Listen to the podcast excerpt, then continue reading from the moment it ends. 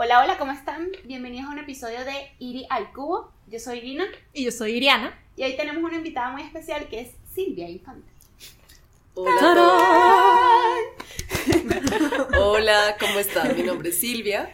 Eh, principalmente estoy aquí porque conozco a Irina de hace un par de años de una compañía en la que estábamos trabajando juntas.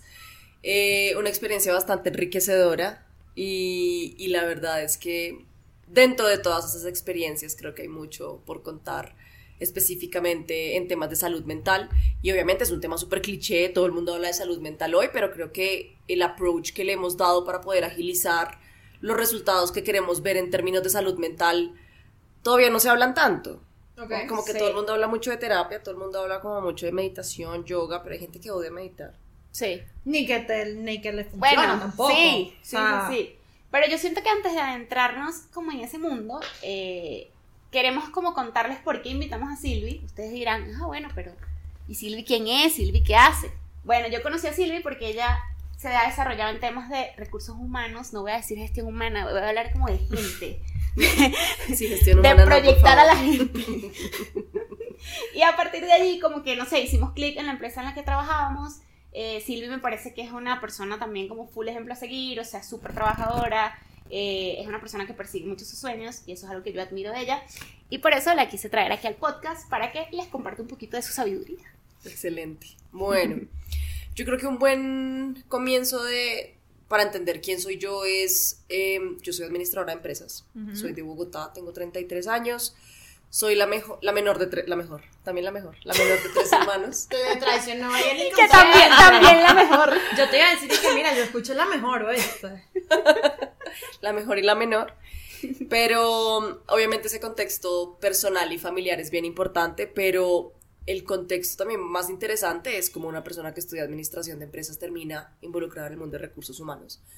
Antes no se veía tanto, pero precisamente de lo que les vengo a hablar hoy es como la evolución del tema de recursos humanos hoy ha tenido un approach diferente, o sea, gente que uno pensaba que nunca se iba a terminar metiendo en temas de recursos humanos se terminan metiendo. El otro día conocí incluso a una persona que era desarrollador y terminó siendo eh, gerente de recursos humanos en una compañía, como que realmente está cobrando una relevancia muy diferente. Yo tengo ahorita ya, voy para 10 años de experiencia en temas de talento, recruitment, people, creo que he estado como un poco en todos los, como todas los- las especialidades de recursos humanos. Y lo que me he dado cuenta es que el valor que normalmente se le ha traído al área de recursos humanos es un valor muy pobre. Es un valor es muy de un seguimiento, de hacer caso, de no ser un aliado de la operación. Y yo la Sí. verdad es que no puedo pasar vaina. Eso es muy cierto. Es muy Y cierto. es chévere ese punto. Sí, es muy cierto y es como, he sentido yo, que es como que, bueno, te tenemos aquí porque toca, Mm. porque me toca tenerte. Y la gente piensa eso, los Y- trabajadores piensan como que, ah, recursos humanos es cuando uno le va a pedir una certificación. o Ajá, bailes y- así. No, no, no, y sabes a mí que, bueno, porque yo he trabajado en recursos humanos también, este, y es que te dicen, ¿y la certificación? Bueno, me la tienes para allá, ¿no? Porque es como que done me pasaba mucho, me pasaba mucho. Lo siento, soy culpable en Ah, ese aspecto. muy mal, muy Me mal. la puedes pasar en los próximos 30 segundos, por favor. A Silvi, Y yo, y que Silvi se entregan en 72 horas y te odio. Ah, exacto, No, a mí me la pasaba, a mí me la pasaba rápido. Es que Bueno, cuatro sí, días hábiles. excepciones, preferencias. Cuatro días hábiles, por favor. Es que había excepciones y preferencias, pero había mucha gente que es como que, bueno, listo, y casi que se quedan ahí en la oficina, tipo. Y es como que yo estoy haciendo otra cosa. ya te fue. O sea, yo estoy haciendo otra cosa, más o menos, pero bueno. Ajá. No, pero Y- chévere tocar ese punto. No, y, y es un tema muy importante porque cuando alguien le habla a alguien de recursos humanos es como... Y no conocen lo que pasa ahora en el mundo de recursos humanos en las empresas de tecnología, porque yo últimamente me he movido mucho en el mundo de startups, pero cuando no saben de esta revolución son todos, ay, pagas la nómina y la seguridad social, y yo, no, pues no- nada en contra de eso, pero Exacto, creo que, exacto. creo que ser recursos humanos implica un millón de cosas más. Sí. O sea, como, como que al final ese posicionamiento no, no pasaba Marica. tan rápido. Te digo algo, son los, o sea, son el principal eslabón de crear una cultura sana en una empresa. No, y que se, y Y que se sigan protocolos que por más anticuados que sean, al menos como que evitaban que hubiera acosos laborales en su momento, comités de convivencia, bueno, todo lo que viene ya por temas regulatorios que tenía sentido hasta su momento, pero creo que lo más lindo que se ha visto hoy y fue a raíz principalmente de la pandemia, cuando empezamos a ver que realmente las personas empezaron a tener colapsos en términos de, de salud mental.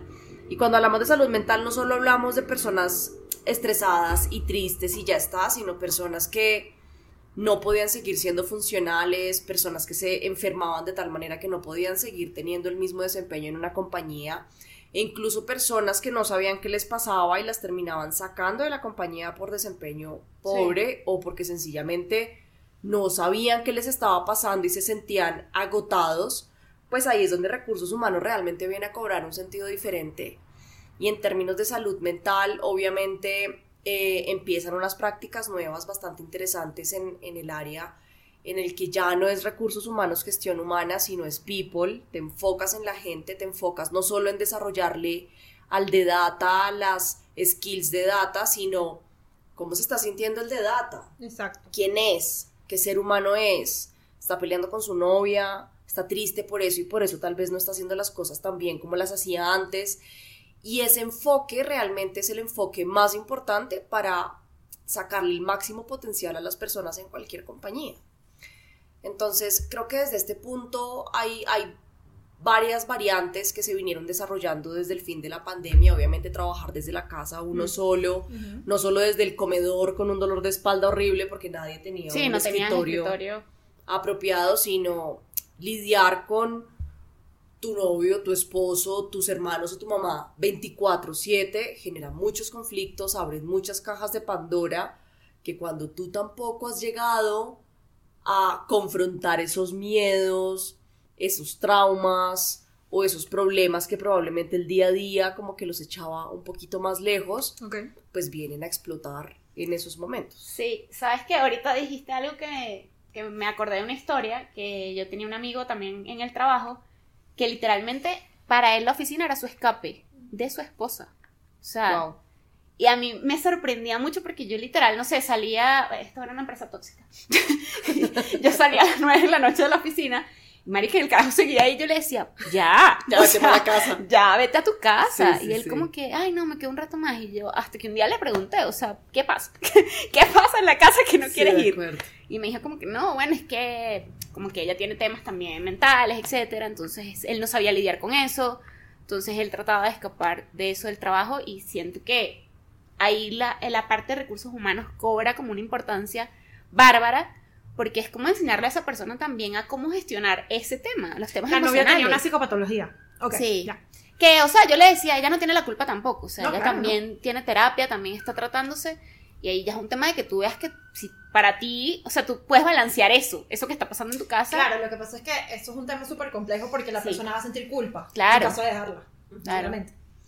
Y yo creo que acá cobra importancia un tema muy importante y es eliminar el tabú de las enfermedades de salud mental. Antes era como que la gente, no sé, cuántos papás nuestros o abuelos nuestros deben tener un montón de, de cosas. trastornos Sí. obsesivos compulsivos, PTSD, estrés, ansiedad, que nunca fueron diagnosticados porque sencillamente ir al psicólogo hasta cierto vetado. momento era, es porque está loco. Eh, es porque sencillamente es una persona que tiene demasiados problemas mentales y no va a poder con su vida o que es muy poco berraco, como, como, como dicen en Colombia, como que es una persona que no tiene, Eso no lo había escuchado. O sea, no es que no he escuchado berraco, sino que es muy poco berraco. No lo había escuchado. literal, ¿no? Muy poco berraco, como Le faltan bolas, hecho, dicho Sí. en venezolano. Literal, no es, no, tal vez tuvo un papá muy permisivo, una mamá que lo consentía mucho y nunca era como, no necesariamente. Exacto. Pudo haber tenido los papás más divinos del mundo, la mejor historia familiar, nunca le faltó nada, pero probablemente fue una persona que desarrolló otro tipo de síntomas a través del estrés de la universidad, de haber terminado con una novia que tal vez no le permitió desarrollarse emocionalmente adecuadamente. Entonces, hoy en día ya uno escucha, oigan, es que sufro de ansiedad en las entrevistas. Yo entrevisto gente que me dice, Yo. bueno, una cosa que yo tengo que trabajar mucho hoy es que soy un poco ansioso cuando estoy al lado, como muy cercano a un deadline, pero ya lo estoy trabajando con un psicólogo y la gente habla mucho de cuál es tu pasión personal y la gente dice ya, ir a terapia, hacer yoga, meditar, hacer trekking, todo lo que me despeje la cabeza, porque realmente salimos de una época muy densa. Ahí quería como que aportar en esa parte que dijiste de, de que la gente ya dice ese tema de la ansiedad. Creo que también es un tema de nuestra, de nuestra generación. Hmm. O sea, nosotros, esto lo hablamos en un capítulo de los Somos millennials, etcétera. despierta. Somos una, exacto, una generación despierta, una generación que no tiene miedo también a investigar y a entender qué te está pasando emocionalmente porque nos dimos cuenta que también es inviable, o sea, seguir como en un patrón que te hace daño, o sea, que no te deja vivir en esta estabilidad, porque creo que no, uno no vive feliz el 100% de su tiempo, pero por lo menos logras una estabilidad para no volverte loco. Totalmente. Y allí, por ejemplo, en esa parte de la ansiedad, eh, creo que es porque también nos- nuestra generación lidia mucho con el complejo del impostor. Sí. Sí, el complejo del impostor es. Yo creo que es uno de los retos más grandes que tenemos todas las personas en recursos humanos para poder realmente hacerle ver a la gente lo importantes que son. Yo lo he sufrido. A veces uno siente como, uff, ok, este reto está grande, interesante, ¿será que sí es para mí? La gente piensa que yo soy más importante de lo que realmente soy. Y probablemente no, probablemente realmente eres muy bueno, pero los estándares de la sociedad han ido cambiando muchísimo, la forma en la que la gente trabaja y demuestra su valor también ha cambiado mucho y empezar a valorar a las personas más por el aporte que traen a una empresa, no solo por el excelente desempeño, que no me malinterpreten, yo quiero tener rockstars en mi empresa, quiero tener gente que ame lo que hace y lo haga con amor y lo haga muy bien, pero quiero tener gente feliz. Y una cosa que me ha encantado mucho del ecosistema startup, porque como les comenté ahorita, yo estoy ahora trabajando en una fintech, soy feliz, amo lo que hago, creo que es, es- el ecosistema le saca a uno muchos temas de desarrollo personal muy importantes. Entonces, para que tus jefes te vean como... Hola, Cris. Eh, pero genuinamente, algo muy lindo que he visto en el ecosistema startup es que se han desarrollado muchos startups de salud mental. mm, Antes era sí. absolutamente impensable. Obviamente habían unas cosas un poco más prioritarias, entre comillas, en la sociedad latinoamericana para mejorar, tipo temas de logística, temas financieros que obviamente nos iban a mejorar a todos la vida, pero hoy, literal, hay un montón de empresas de salud mental. Estaba precisamente ayer en un evento con, con una persona de una empresa de salud mental en particular, ahorita bien conocida, que me decía, realmente hay unos casos tenebrosos en las startups Mm. no solo de acoso laboral, sino de personas que toman decisiones muy drásticas para, po- para, para no lidiar con la confrontación. Ok, Es sí. muy heavy. Eso es un tema bien, bien importante, entonces creo que desde ahí viene un montón de temas generacionales, no solo de todos nosotros los, mille- los millennials, sino también de todos los centennials, que son una generación muy diferente, con una mente mucho más abierta, mucho más tecnológicos y mucho menos permisivos que nosotros. Pero sabes que también aquí voy a rescatar algo. Y es que nuestra generación también tiene un contra. Es que somos.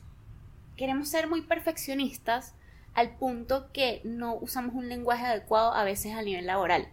O sea, te lo digo porque yo he tenido jefes que se expresan de una forma que tú dices como, o sea, si yo fuese, estuviese en otra situación emocionalmente, me puede causar, marica, que sí, o sea, que empiece yo misma a decir, marico, soy una basura.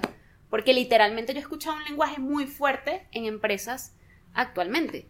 Y de jóvenes, de personas de mi edad, que tú dices como, ¿qué pasa? De acuerdo. Ok, pero un- da un ejemplo. En reuniones como, jueputa, gonorrea, ¿por qué no hiciste esta vaina bien? No sirves para nada. O sea, sí. Sí, no. No, yo pienso que mm, uno, a ver, en mi caso, Sorry las groserías. yo creo, yo creo que yo no, no toleraría un irrespeto de ese estilo, pero eso no significa que uno esté exento a abusos emocionales en las Mm. compañías. A veces la gente piensa que los abusos emocionales están directamente relacionados a una grosería explícita, un contacto físico, un acoso sexual y no a una persona que me persigue día y noche Mm. y Esa me hace otra. la vida imposible. Sí. No, es que esto es tan extenso. No, así Iri, es Iri que sí. superó y quiero que cuente en, en qué pensó cuando habló Silvi de eso. Em, bueno, que yo tuve, eh, bueno, se los compartí ahorita sin, sin la cámara, y es que yo estaba demasiado estresada en un trabajo que tuve, en el que tenía un, eh, Tracker. tracker, en donde me hacían capturas de pantalla para ver qué estaba haciendo yo. Y yo por lo menos, ella, Silvi, sabe porque lleva como dos horas acá con nosotros. Y ella ya sabe que yo por lo menos soy una persona que yo voy demasiado al baño. O sea, mi vejiga debe ser de este tamaño. Y a veces me pasaba, de verdad. O sea, que iba Tú al me baño. contaste. Ah, no me acordaba. que yo iba al baño y decía, marico, no pague el tracker. Y a mí eso, o sea, capaz otras personas, porque yo hablaba con personas que trabajaban conmigo, era algo 100% remoto. Y ella tipo, ay, ¿qué importa si no pagaste el tracker y fuiste al baño? Yo eh, me he salido y no lo he pagado. Y yo como... Eso también depende mucho de tu manera de ser. Esa es otra, sí. Y yo no me, o sea, me cuesta ser flexible en ese sentido porque siento, hay una parte de mí que dice, coño, estoy robando a la empresa. O sea, yo lo veía así. O sea, obviamente no por ir al baño, eso se me olvidó, pero No, cada- sino que uno dice como dos que horas, no estoy haciendo. Sí, como uno es muy estricto. bueno, de hecho, en esa, en esa empresa, eh, votaron una chama porque le vieron los captures de Grey's Anatomy Ay, marica. y yo digo, wow, qué nivel, yo necesito una chispa de tu personalidad.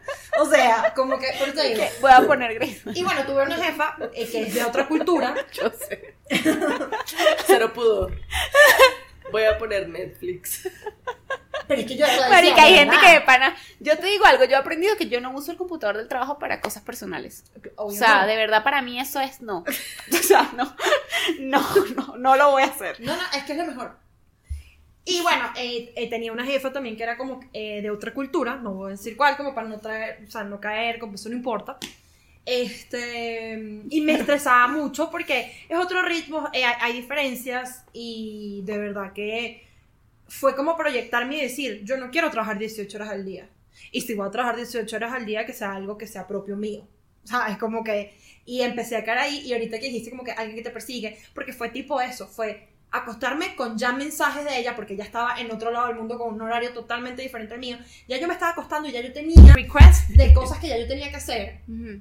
Y me paraba y No, y era- antes de acostarte, marica. O sea, eso es para no dormir. No, no. ¿Ves? O sea, eso ¿Ves? O sea, yo me acostaba con taquicardia. No, qué Y pesadilla. me paraba con taquicardia.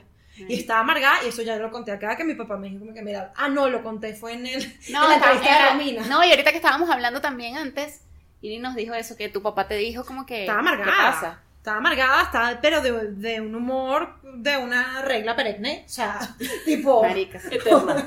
Pasa es que uno, aunque no quiera, eso te afecta, o sea... Totalmente. Es que- ¿Sabes? Mira. Sí, o sea... Ponte a pensar, y bueno, tú lo sabes. ¿Cuánto tiempo de tu vida y de tu día es el trabajo? Sí. Y esto también me lo dijo mi papá, y, o sea, es- él es otra generación, etcétera, y yo sé, pero es algo que a mí me marcó.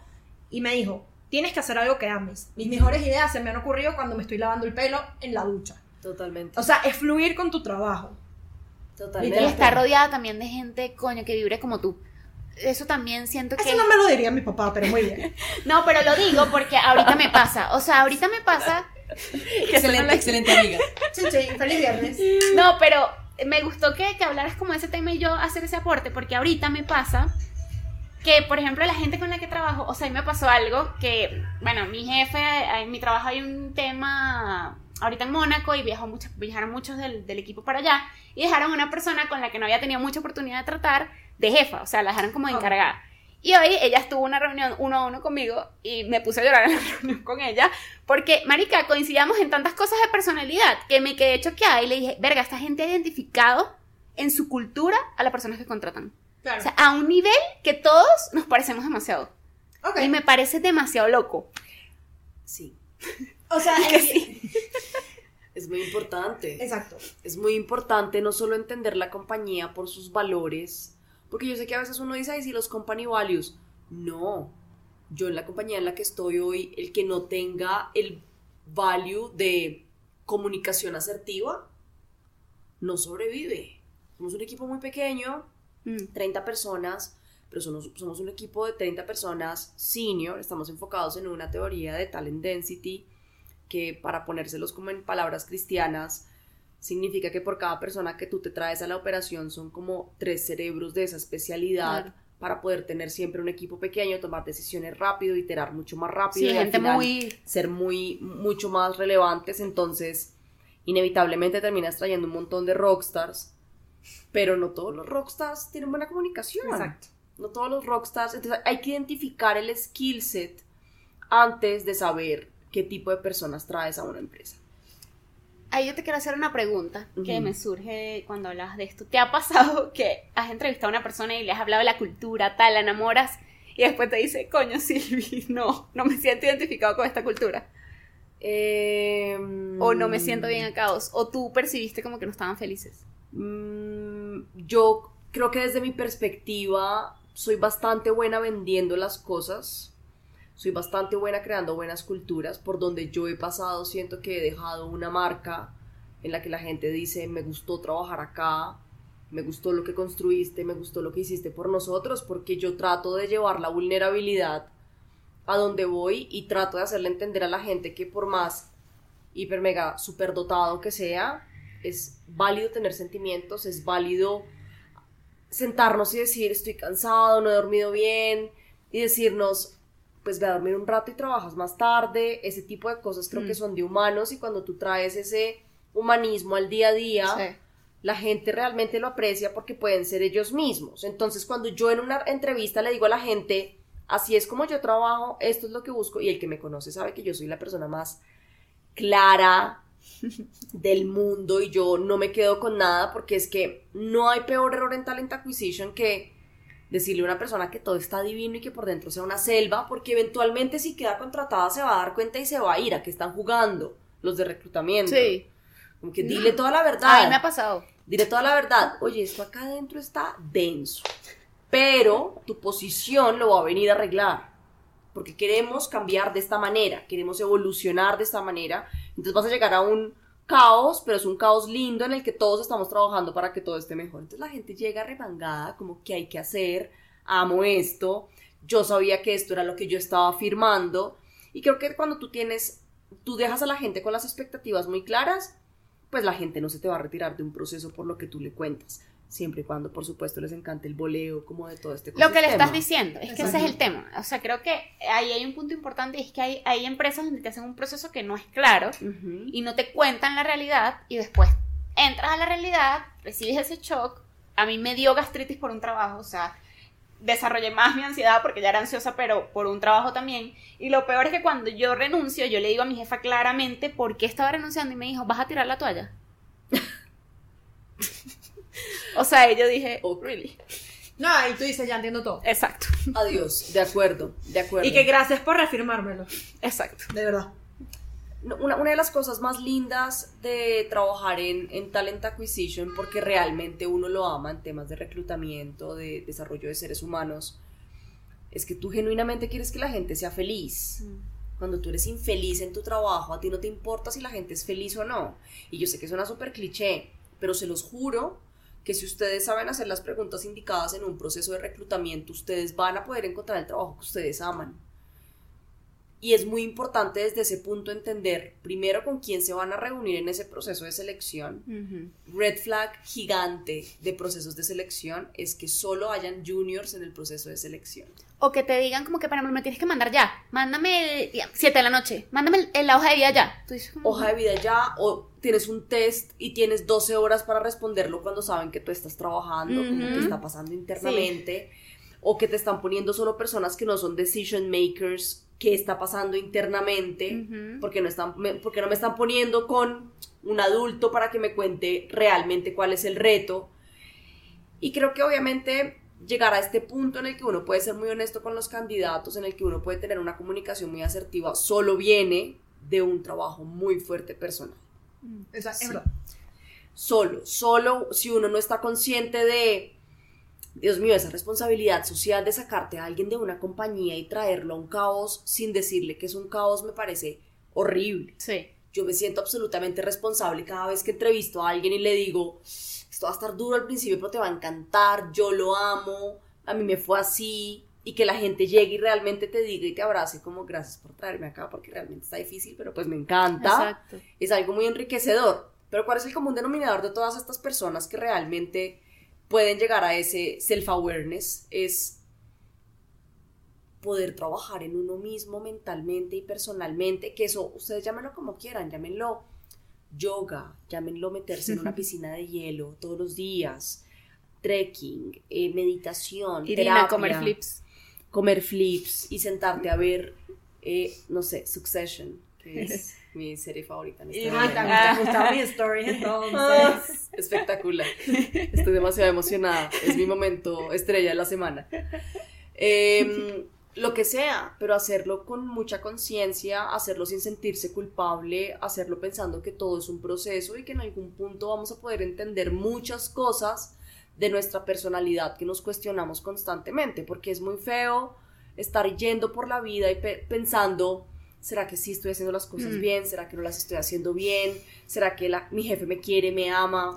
Sin tener la oportunidad de hablar directamente, de saber, oigan, probablemente no me ama ni me odia, no importa, estamos en un trabajo, esto es un contacto, esto es un, esto es un contrato, esto es un, digamos, una relación muy diferente, que, que me encantaría que todo el mundo fuera amigo de los trabajos, por supuesto, pero al final el hecho de poderse sentar con el jefe y decirle, ah, me siento como desconectado, no sé qué feedback me tienes para mí porque siento que tal vez hay algo que no estoy viendo.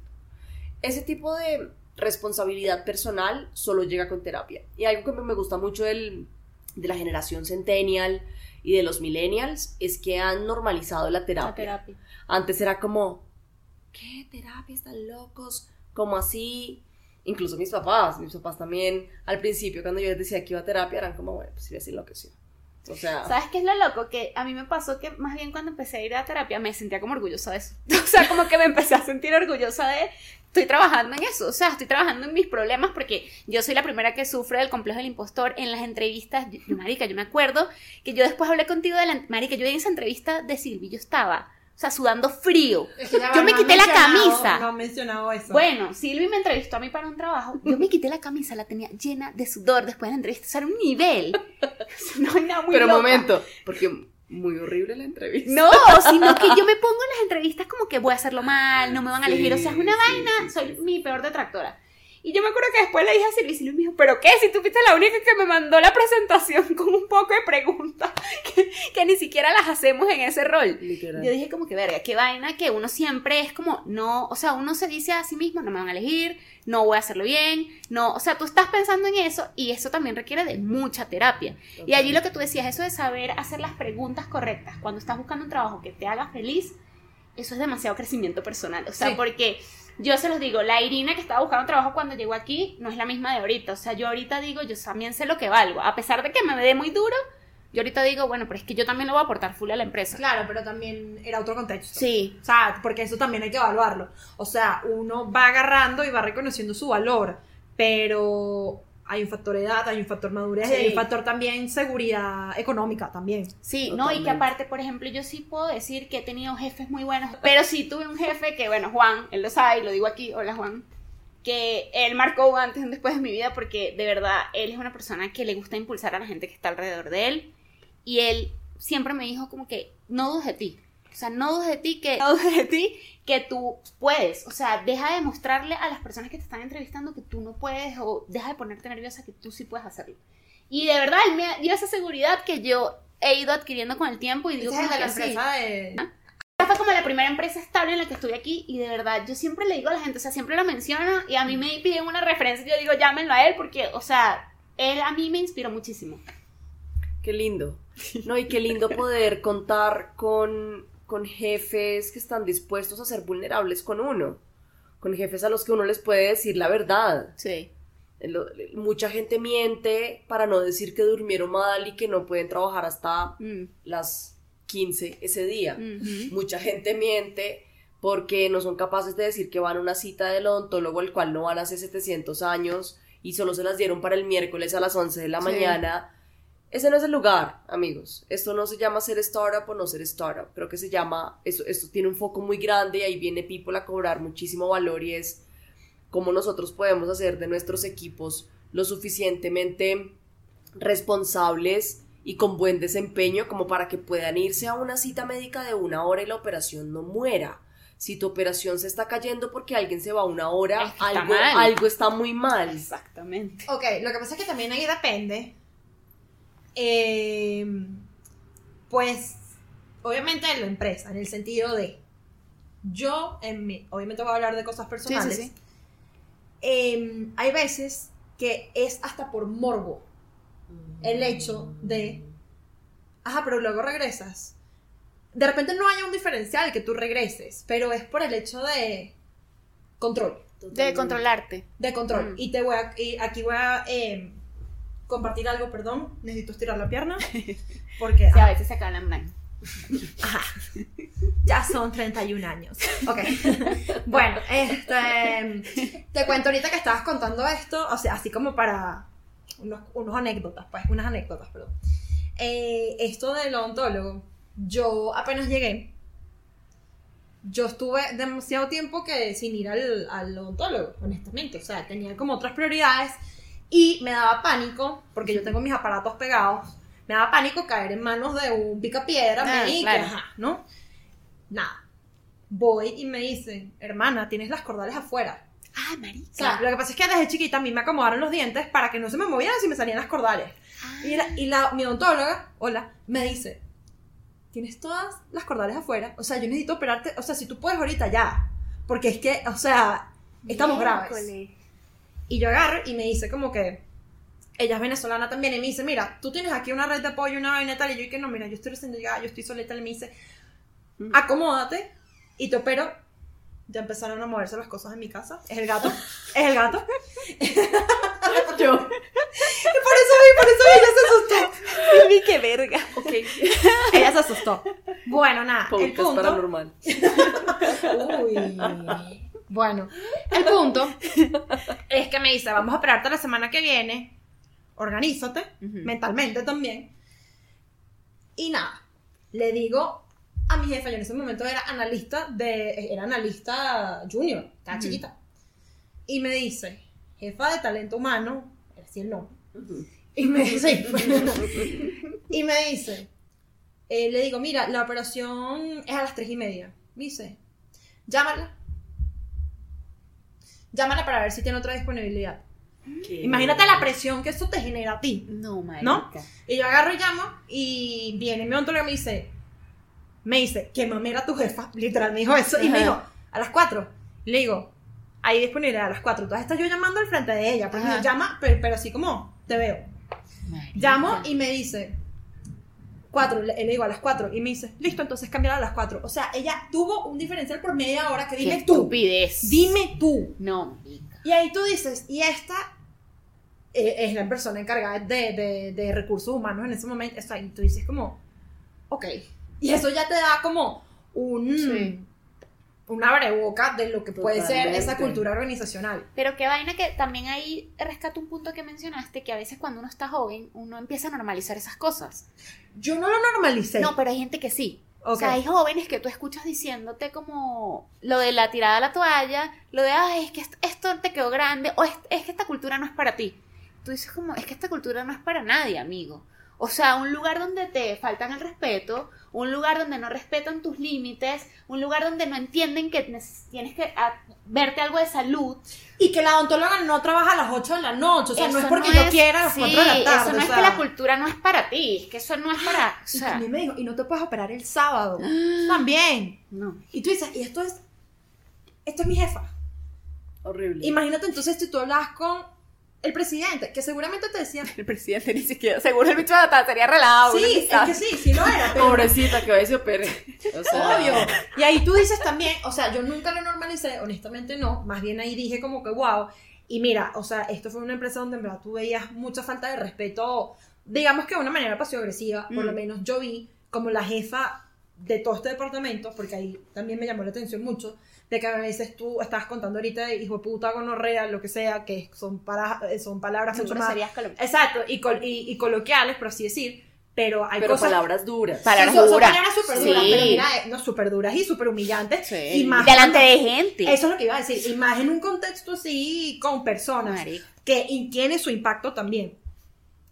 Eh, digamos que la jefa de todo este departamento, que era ya vicepresidencia, digamos, nombrémoslo así, le dijo, ay, eso tú lo ves así, es porque tú eres evangélica. ¿Qué? Y yo así, ya va, yo estaba tipo, yo dije, Oh, wow, es que yo tengo cuentos. No, marica. Tú estás en shock. Dios mío. No, No, es que no, hay, no. hay muchos cuentos, hay muchos cuentos. El video. Sí, a mí se me vino a la cabeza uno también de una chama que estábamos en una reunión conect, o sea, es que bueno, nos conect- nos ponían a conectarnos en el computador en el lugar donde estaba todo el mundo, o sea, no nos reunían en una sala, sino conéctense y véanse allí. Y había una caraja que, marica, se distrajo, o sea, en un momento que se distrajo le hicieron una pregunta y le dijeron como que, ¿tú si estás en la reunión o dónde estás?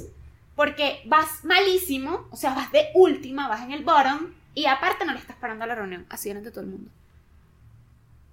Marica, o sea, yo me quedé que O Yo- sea, eso parece un papá regañando. así, marica, Sí, sí. ¿Qué es exacto. esto? Así. ¿Qué estamos Y jugando? de la misma manera es el tipo de personas que atraen a esas organizaciones y son las organizaciones donde yo digo que tienen unas culturas guiadas por personas people pleasers. Entonces son los que mueven, no sé, no sé, no se operan el sábado, son los Porque que dicen, no, marica, o sea. son los que no, yo no me puedo ir de vacaciones nunca, porque que me paguen mi liquidación, mi liquidación con Y te lo dicen orgulloso. Yo tengo tres años que no salgo de vacaciones y tú dices. Adicionalmente, trabajan hasta las 11 lo que de, la noche, eh, arruinan su vida, no solo su vida personal, porque eso al final termina siendo un, un- un tema bastante complicado cuando tú tienes una pareja, cuando tú tienes un roommate, Mm. incluso con el que quieres compartir familia, sino también un tema de salud física. Mm. Hoy todo este tema, incluso es un tema que a mí me, me encanta revisar trabajando, nosotros trabajamos 100% remotos y es ver cómo la gente se empieza a dañar la columna por no pararse en todo el día. Entonces creo que desde esos temas tan básicos hasta divorcios Mm. es lo que realmente puede llegar a ser una cultura en la que uno tiene muchos people pleasers. Lo importante de decir no, la importancia de tener límites, la importancia de rechazar una oferta laboral. La gente, hay gente que es incapaz, como ya me ofertaron, ya me tocó aceptar. No, oye, y eso es un, esto es un tip que le doy a mucha gente. Cojan la oferta laboral, no acepten hasta no tener una videollamada con la persona de recursos humanos o con su jefe directo y háganle preguntas. Y si no, y si fueron preguntas que se les olvidó hacer en la entrevista, así como digo yo, suck it up. Sí. Responde esas preguntas porque es un, esto es un cortejo mutuo. Exactamente. Entonces, siéntate con el candidato y esto es un ritual que yo tengo normalmente de sentarme con el candidato y explicarle, esto es lo que te quiero ofrecer, esto es lo que quiero que pase en los seis primeros meses, sin embargo, las cosas pueden cambiar, cuéntame qué dudas tienen y la gente me pregunta, oye, nunca te pregunté por qué se abrió la vacante, esa, esa, esa pregunta es muy importante, ¿por qué se abre esa vacante? Atentos. Eh, oye, nunca te pregunté qué tipo de liderazgo tiene esta persona. Ahorita hay un montón de pruebas que se aplican en, en todo este tema de entendimiento de personalidades en los equipos. Hay una en particular que se llama 16 Types, que te permite entender qué personalidad tiene cada una de las personas en tu equipo para saber si el que vas a contratar va a llegar a chocar o va a llegar a realmente cubrir una necesidad. Lo que yo hago con los signos. Yo, yo hago algo así más o menos. que Literal, eres. literal, cada persona le funcionará sus métodos. No, yo respeto mucho todas las creencias. Yo soy atea desde diferentes puntos de vista, pero, Eso está bien. O sea, está bien como desde diferentes puntos de vista. pero literal, poder entender eh, qué tipo de personalidades tienes en tu equipo te van a ayudar también a entender cómo llegar a ellos mejor. No hay personalidades buenas o malas, sencillamente hay gente que se acopla de manera diferente. Mm. Entonces, creo que desde ahí es muy importante empezar a trazar límites muy claros, empezar a hacer muchas más preguntas a las compañías, empezar a ser mucho más críticos, empezar a demostrarles que no estamos 100% disponibles. Y muchos de ustedes dirán como, esta vieja loca trabajando en reclutamiento, talent acquisition y people, dándole consejos a la gente para que rechacen ofertas.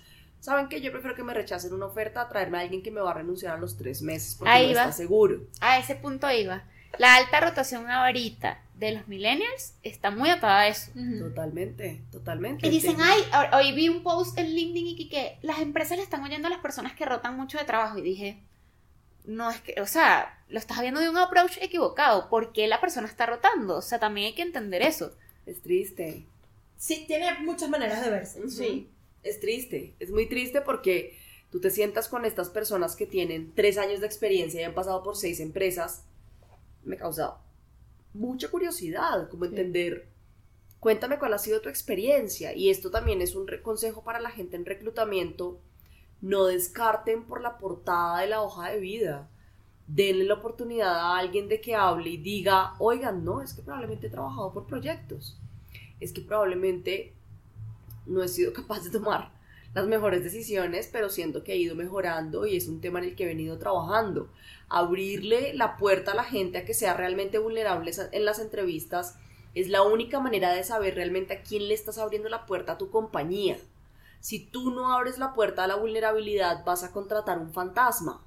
Y contratar un fantasma, y vamos a meternos en temas de costos, es lo más costoso del mundo. Eso, sí. Entonces, si no se quieren ir por el lado humano y por el lado vulnerable porque odian las emociones, ok, espero que vayan a terapia, pero mientras tanto, pensemos en costos. Lo que significa contratar a alguien con el que no conectaste en entrevista, con el que pensaste que hacía X, Y o Z y probablemente no, porque hiciste un filtro muy pobre o porque no lo dejaste expresarse adecuadamente. Creo que eh, todo este tema literalmente de salud mental no es solo un tema que nos afecte a te sientes feliz, triste o enojado, no, es, un tema de como tú abres también la puerta a que la gente se conecte contigo desde un punto de vista personal, desde un punto de vista respetuoso, desde un punto de vista laboral, tengamos en cuenta que ahorita lo estábamos diciendo, más del 80% de tu tiempo en tu vida hasta los más de 50 años Mm. va a estar 100% en el trabajo, con gente del trabajo, entonces trabaja con gente que te caiga bien, trabaja con gente que te respete y te quiera, trabaja con gente que te eleve todos los días. Eso. Ten buena comunicación con tu jefe, no te quedes con nada, obviamente todo tiene sus momentos, sus maneras. Exacto. Asertividad. Asertividad. Ser asertivo.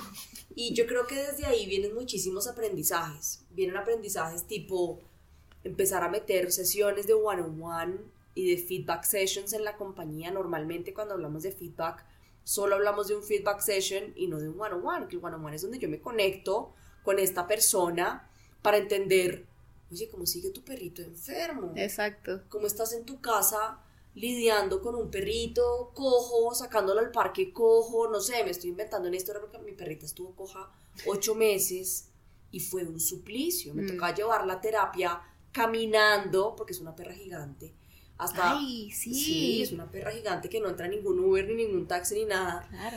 Llevarla caminando siete cuadras, coja, lento, a las 12, pensando, ah, va a llegar tarde otra vez al trabajo. Entonces, entender cuál es la realidad personal de las personas en su trabajo les va a ayudar a entender por qué sí o no están cumpliendo con sus OKRs, por qué sí o no están trayendo valor, porque así antes eran unos rockstars, hoy ya no lo soy. Eso no es de, ay, se le acabó la chispa, siguiente. Pasa mucho que, es que está pasando por un momento muy difícil, hablemos con esa persona y luego, cuando lleguemos al momento de darle feedback, ya tenemos una conexión tan fuerte con esa persona que esa persona va a aceptar el feedback de tal manera que va a decir, Silvia se preocupa por mí.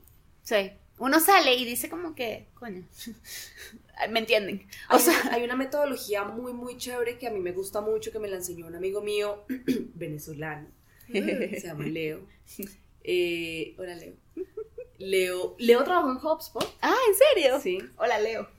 Eh, un duro, de verdad, una persona demasiado humana trabajando en tech. Y hay una metodología que se inventó una vieja que trabajaba en Google que se llama Radical Candor y se volvió una metodología en el mundo de recursos humanos para poder entender qué significa no darle un feedback a una persona de manera amorosa y de manera oportuna. ¿Oportuna qué se refiere? Ay, no sé, ay, Irina, es que Irina siempre presenta mal, o es que Irina siempre hace mal las presentaciones, pero pues no le digas nada, que se lo diga alguien más. Mm. Y que ella siga haciendo presentaciones horribles y siga y siga y siga hasta que la echen de una compañía por hacer presentaciones horribles y tú le digas después, no, yo sabía que tú las hacías horribles, pero pues ¿quién te iba a decir? El hecho de que tú no le digas a una persona que está fallando en algo sin el amor que, con el que se lo tienes que decir, es una cabronada de nivel gigantesco. Hay que sentarse con la gente y decirle, Iri, consíguete un diseñador. y que tú eres muy buena en tantas cosas, pero en esta. Es válido.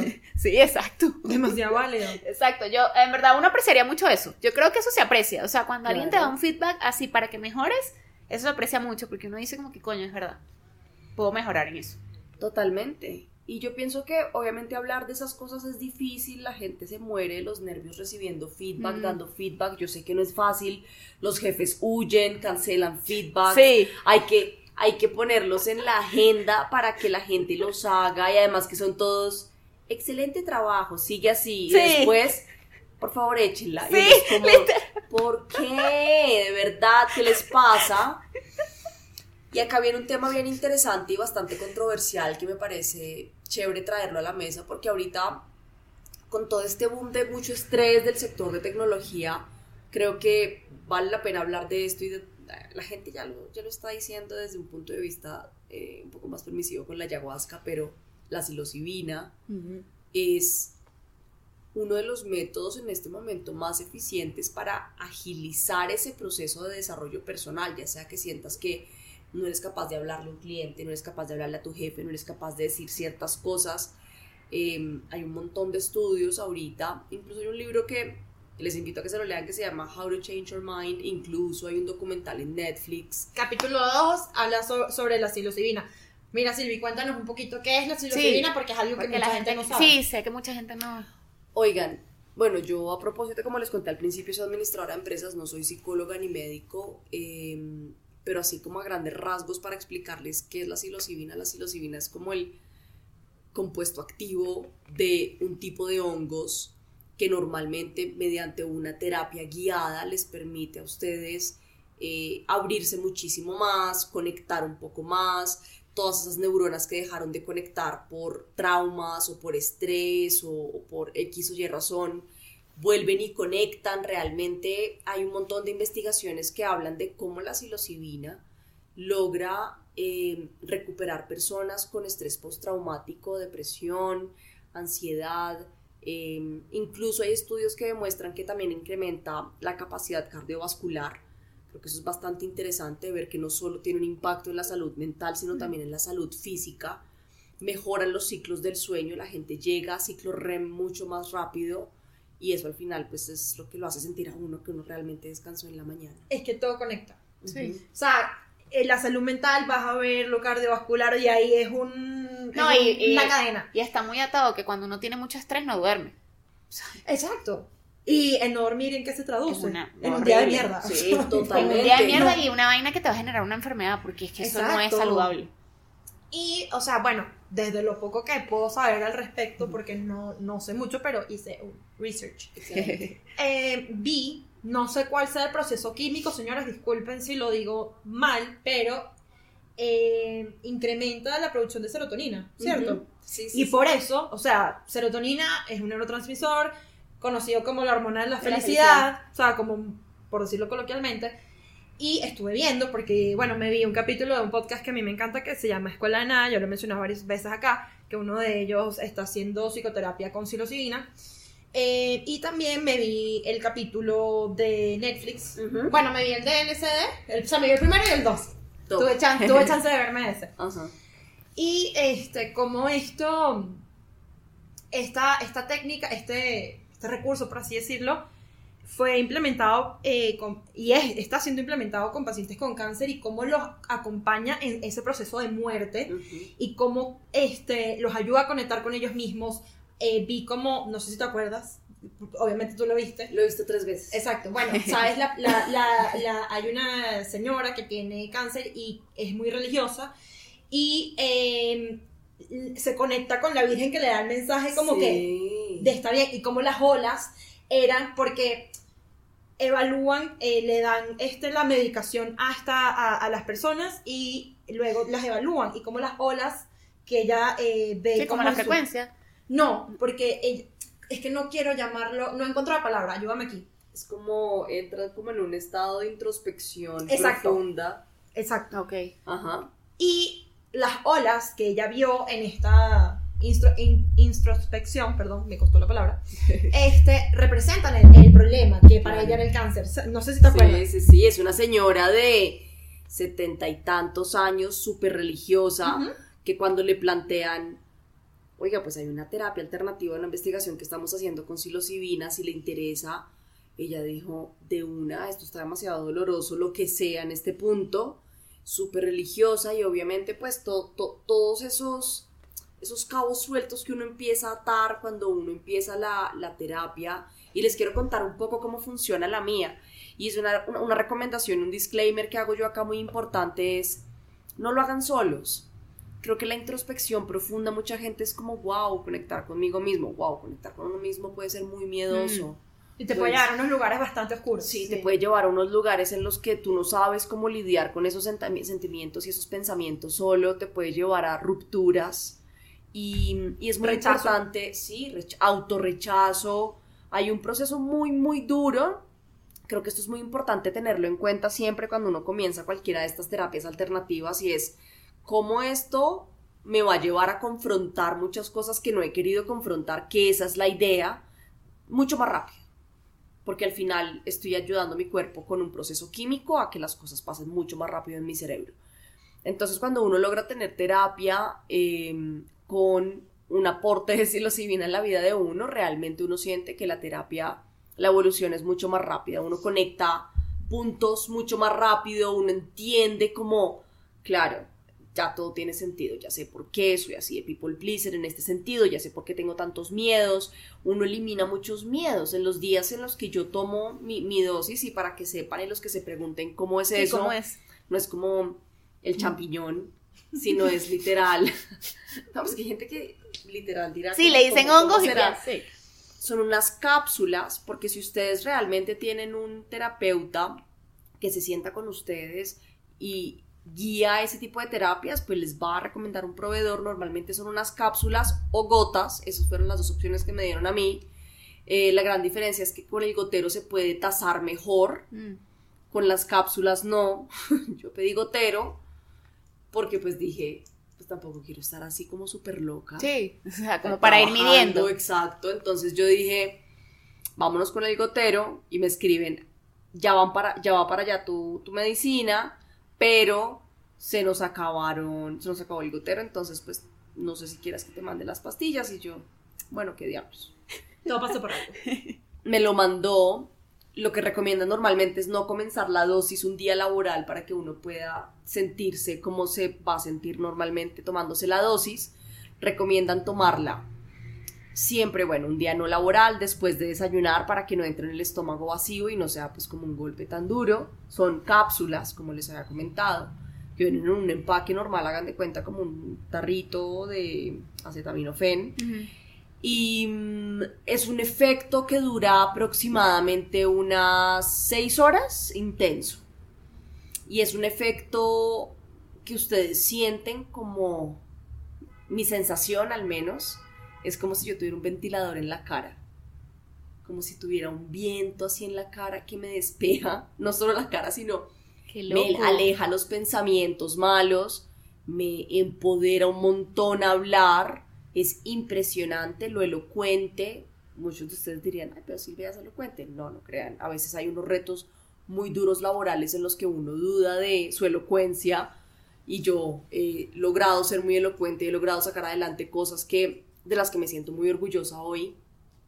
Y al mismo tiempo he confrontado cosas muy, muy duras. Por eso es muy importante estar en terapia y tener ese tipo de acompañamiento y, no hacerlo uno solo. Yo esto no lo hago todos los días, lo cada, cuatro días y es solo un ciclo de 40 días y hay que parar dos meses. Mm. Ok. Ok, importante. Claro. Porque este nosotras estábamos hablando de eso antes de, de que llegaras, de que hay, o sea, es como se use todo, ¿no? O sea, que hay gente que abusa, hay gente que ya lo usa como para no afrontar la realidad. No, es que como todo, o sea, aquí como muy bien dijo Silvi, ella lo está usando en un contexto médico, o sea, en psicoterapia, ¿cierto? Y obviamente también está el uso lúdico, que es lo que se está, es lo que está diciendo Iri de la persona que va y abusa y repito, todo se vale, aquí, sí. caemos todos. Solo que ahí puede caber y hay espacios para adicciones, etcétera, que eso ya es otro tema que para desatar enfermedades también, que habíamos leído que hay No, personas que, Exacto. que por abuso de drogas desatan esquiz- esquizofrenia o cosas que tienen internamente también. O sea, eh, uno, uno tiene genes y hay cosas, hay situaciones de vida, etc. O sea, puedes vivir determinada situación en tu vida y eso desencadenó y te explotó, este, no te explotó, pero digamos sí, yo que... dije explotó porque... de- no, no, no, dije yo. Y te desencadenó que desarrolles esta enfermedad que ya tienes en tus genes. Eso puede pasar con las drogas. ¿Me explico? Totalmente. Y eso te lo dice también en, en el documental. O sea, sí hay un riesgo cuando tú tienes genes de enfermedades mentales que esto, si no has tenido, digamos, que este episodio, se dé este episodio. Aquí quiero complementar algo que dijo Silvi y es que e- es la importancia de acompañarlo con, con alguien, porque hoy estamos hablando de psilocibina, pero la mente es un tema, por Mm. decirlo de una manera muy corta. Y hay millones de cosas también que, por lo menos, yo hice hace un poco Teta Healing, no sé si... No, no sé Es- qué es. Bueno, eh, es una terapia en donde te llevan una frecuencia con ondas teta y trabajas tu inconsciente. ¿Ok?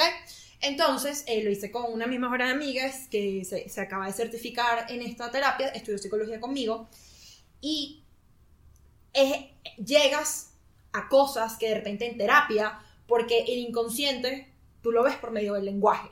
Explico. ¿Lo sabes? Sí. No, ni Bueno. idea. Bueno, por ejemplo, ponte que yo tengo problemas con mi hermana, ¿no? Entonces ya yo tengo un rapport con mi psicóloga, yo no sé qué, y ella me hace una prueba o yo hablando con ella, le digo, las hermanas deberían ser buenas. Eso fue un lapsus y ahí yo saqué que yo de repente considero que mi hermana no es buena Mm. y lo dije con el deberían. Entonces, obviamente es muy efectivo, pero es mucho más lento. Entonces existen cosas, existen técnicas, existe la psilocibina y millones de otras eh, Alternativas. alternativas, no me pa- la palabra, para ayudarnos en estos procesos. Por lo menos, me encantó mi experiencia con el Teta Healing, te llevan a estas ondas tetas que yo sentía que los ojos, los ojos me hacían así, tipo, y yo le decía a mi amiga, tipo, se me salían las lágrimas de cómo se me estaban moviendo los ojos y de también de que tocas cosas muy profundas porque estás trabajando con tu inconsciente, ¿no? Claro. Claro. de cosas que están ahí muy guardadas. De hecho, yo me fui a recuerdos que yo decía, wow, me explico, y esto es súper cool. Y acompañar eso con terapia hace que ese proceso sea mucho más rápido, que es lo que estás llegando a esto, eh, con, con la psilocibina. Eh, entonces es eso, como que no es que uno sea más efectivo que el otro, es que en conjunto, pues hace el proceso mucho más ameno y más, Sí. más rápido. Una de las cosas que yo he escuchado de las personas que empiezan a ir a terapia, porque, no sé, terminé con mi novio tóxico y sentí que era el momento de ir, divorcio, lo que sea, una crisis, casi siempre es el momento en el que la gente comienza a ir a terapia, es que no tengo los resultados esperados en el tiempo que yo quiero. Entonces hablo con ellos y les pregunto, ¿cuántas terapias llevas? No, como tres meses y yo, pero ¿cuántas terapias? Cuatro o cinco y yo. Es la primera vez que estás entrando a investigar cómo funciona tu cerebro, porque tú reaccionas de la manera en la que reaccionas con ciertas cosas. Tú crees que con seis sesiones vas a lograr abrirte con la persona que estás acabando de conocer y que te está haciendo todas esas preguntas para saber desde dónde va a poder empezar a trabajarte. Incluso yo diría que las 10 primeras sesiones de terapia es bonding. Total. Uno, Sí. uno le dice mentiras al terapeuta un, montón de tiempo, uno es todo, no, sí, yo soy súper fuerte y yo no me dejo afectar por esas cosas. Y después uno la terapia 15 ya está, es que me afecta, es que literal. Entonces, creo que esa consistencia es muy importante, pero al mismo tiempo, definitivamente no todas las terapias alternativas son para todo el mundo, pero si ustedes quieren tener un efecto mucho más rápido, acompañado de una medicina que, si ustedes me preguntan, es una medicina natural que se ha venido investigando desde hace muchísimo tiempo, esto no es un tema nuevo, No. esto es un tema que realmente se eh, clausuró porque no le convenían a muchas compañías que salieran alternativas casi igual deficientes a otros, a otras medicinas. Entonces, es un tema que está recobrando ahorita muchísima validez en un mundo en el que hay demasiada crisis de salud mental Sí. donde ahorita todo el mundo en diferentes países, una, una- un porcentaje muy alto de la población toma medicinas eh, para poder dormir bien. Porque si no se toman una pastillita antes de acostarse a dormir, no pueden dormir bien. O si no se toman una pastillita cuando están estresados, pues van a explotar Mm. Y van a probablemente tener un resultado no, no, no muy agradable. O hay una tasa de suicidios también súper Una alta. tasa de suicidios terrible, exactamente. Entonces creo que al final hay un tema bien importante acá y es que la terapia, o como sea que ustedes quieran mejorar personalmente, es, es absolutamente necesario. Y si ustedes creen que no es necesario, todavía no han llegado al momento en el que consideran que es necesario, pero en algún Hay un- momento lo van a trigger. necesitar, hay un trigger Sí. siempre.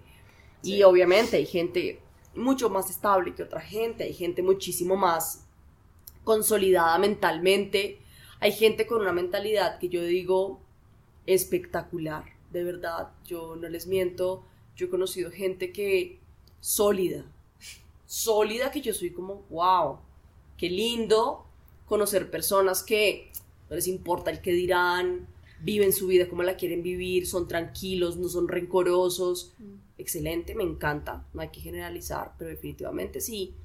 Si se sienten tristes, solos, agobiados, ansiosos, estresados, hay un montón de opciones en el mercado ahorita y todo el mundo está hablando al respecto. Sí, y todos creo que estamos en esa constante búsqueda de, de también estar estables. Sí, y yo siento que obviamente hay... Esperando que la corneta dejara de sonar. Em, aquí rescatando un poquito lo que está diciendo Silvi, de llevo seis sesiones y todavía no veo resultados. El motivo de consulta nunca es el motivo de consulta. Tú no puedes ver resultados en seis sesiones porque tú piensas que tú fuiste eh, a terapia porque terminaste con tu novio o con tu novia o lo que sea, te botaron del trabajo. Pero hay que desempolvar muchas cosas y ese no es el problema real. Entonces obviamente no vas a ver resultados esperados ahí eh, tan, tan rápido, porque eso es una realidad. Totalmente. Y es- hay, un, hay un tema muy lindo que yo he venido desarrollando con los años y, y para las personas que me conocen, yo siempre he tenido actitud de fuerte, ruda, sólida y soy un Algodón de azúcar. algodón de azúcar. O sea, soy súper... Me di cuenta después de muchos años que soy súper chillona. Ok. Pero yo me acuerdo que cuando nosotros salimos a comer como la primera vez, yo te dije como que tú eres un algodón de azúcar. Y yo, claro que no. Ahí estaba todavía terminando de conocerme aparentemente. Pero literal, que no nos dé miedo ser vulnerables. Qué lindo es poderse sentar con alguien y llorar de felicidad, llorar de tristeza, poder Llorar abrirse. es tan liberador que Ay, yo siento sí. que es como que a mí me encanta. Sí. Yo Totalmente. Hace, hace poquito una de mis mejores amigas me contó una, una noticia espectacular de su vida y estoy que la llamo por videollamada Mm. y le digo, contéstame la llamada que quiero llorar contigo y está, no, no quiero, todavía no, estoy muy ocupada. Literal, ya puedo hablar de eso con mis amigas, de quiero sentirme vulnerable porque estoy feliz por ti, porque estás cumpliendo unos sueños demasiado lindos, porque me encanta que seamos amigas y podamos compartir este tipo de cosas. Y lo mismo puede pasar en el trabajo. Sí. Qué Exacto. lindo celebrar victorias juntos. Qué lindo es poder decirle a la gente, no la estás cagando acá, yo te puedo ayudar a que la dejes de cagar por ahí. Qué, qué lindo es poder acompañar a la gente en ese camino en el que no saben dónde están, están perdidos y probablemente tú puedes ser como una luz en ese camino. Creo que ese ha sido uno de mis propósitos más, más claros en recursos humanos y es poder ser una luz para muchas personas que no saben qué hacer con su vida profesional porque los han pateado o despreciado demasiado laboralmente. Entonces, creo que ahí quedan muchos aprendizajes, principalmente el aprendizaje más grande es no juzguemos por la página de la hoja de vida, ya sea para un proceso de selección, ya sea porque conocimos a alguien que se veía muy creído, muy creída en una fiesta, probablemente no lo es, probablemente es una barrera de defensa para no Mm. demostrarse débil, No juzgues por la portada del libro, ¿no? Exacto. Tratemos de conectar con la gente, tratemos de preguntarle a la gente, qué lindo, oye, te felicito. Creo que ese tipo de palabras de aliento son cosas que generan mucha empatía y, y comunicación asertiva. Hay una metodología que se llama The Thread Conversation y es básicamente, si me preguntan, hola, ¿cómo estás? Y uno dice, bien, pues se acabó la conversación. No. Bien, pero pues imagínate que tengo un dolor de barriga porque no sé qué pasó, pero, y tú armas la conversación alrededor del dolor de la barriga, no importa nada, no importa. O sea, creo que al final extender ese tipo de conversaciones lo ayudan a uno a conectarse mejor con la gente. A la gente a veces le da mucho miedo conectar con la gente o no sabe cómo hacerlo. Y busquemos ayuda, levantemos la mano, no estamos solos. Estamos aquí con nosotras que les estamos contando nuestras experiencias. No estamos solos, o sea, estamos literal todos, cada uno con su pedo. Sí, cada uno con su cruz, digo Sí. yo. Yo siento que, y aquí también quiero agregar algo, y es que sí, hay personas eh, mucho más sólidas, Mm. que me gustó como esa expresión, pero yo sí soy, y bueno, capaz tú dices, bueno, mira, no porque tú eres psicóloga, puede ser, pero yo sí siento que todo el mundo tiene que ir a terapia. Eso para mí es algo que es life changing y lo recomiendo, y tú que me estás viendo si no a terapia, ve ya. Te lo recomendamos. Entonces, nada, me encantó este episodio. En verdad, creo que tocamos temas súper chéveres que también les van a dar un, pus- un punto de vista de lo que hemos pasado nosotras a nivel laboral y a nivel de salud mental y cómo estamos trabajando en eso. Le vamos a dejar las redes de Silvi porque Silvi tiene 30.000 seguidores en LinkedIn Wow, wow, wow. por acá para que vayan y estoquen lo que ella hace. Y nada, espero que nos acompañen en otro capítulo. Gracias por estar acá. Chao. Chao, gracias.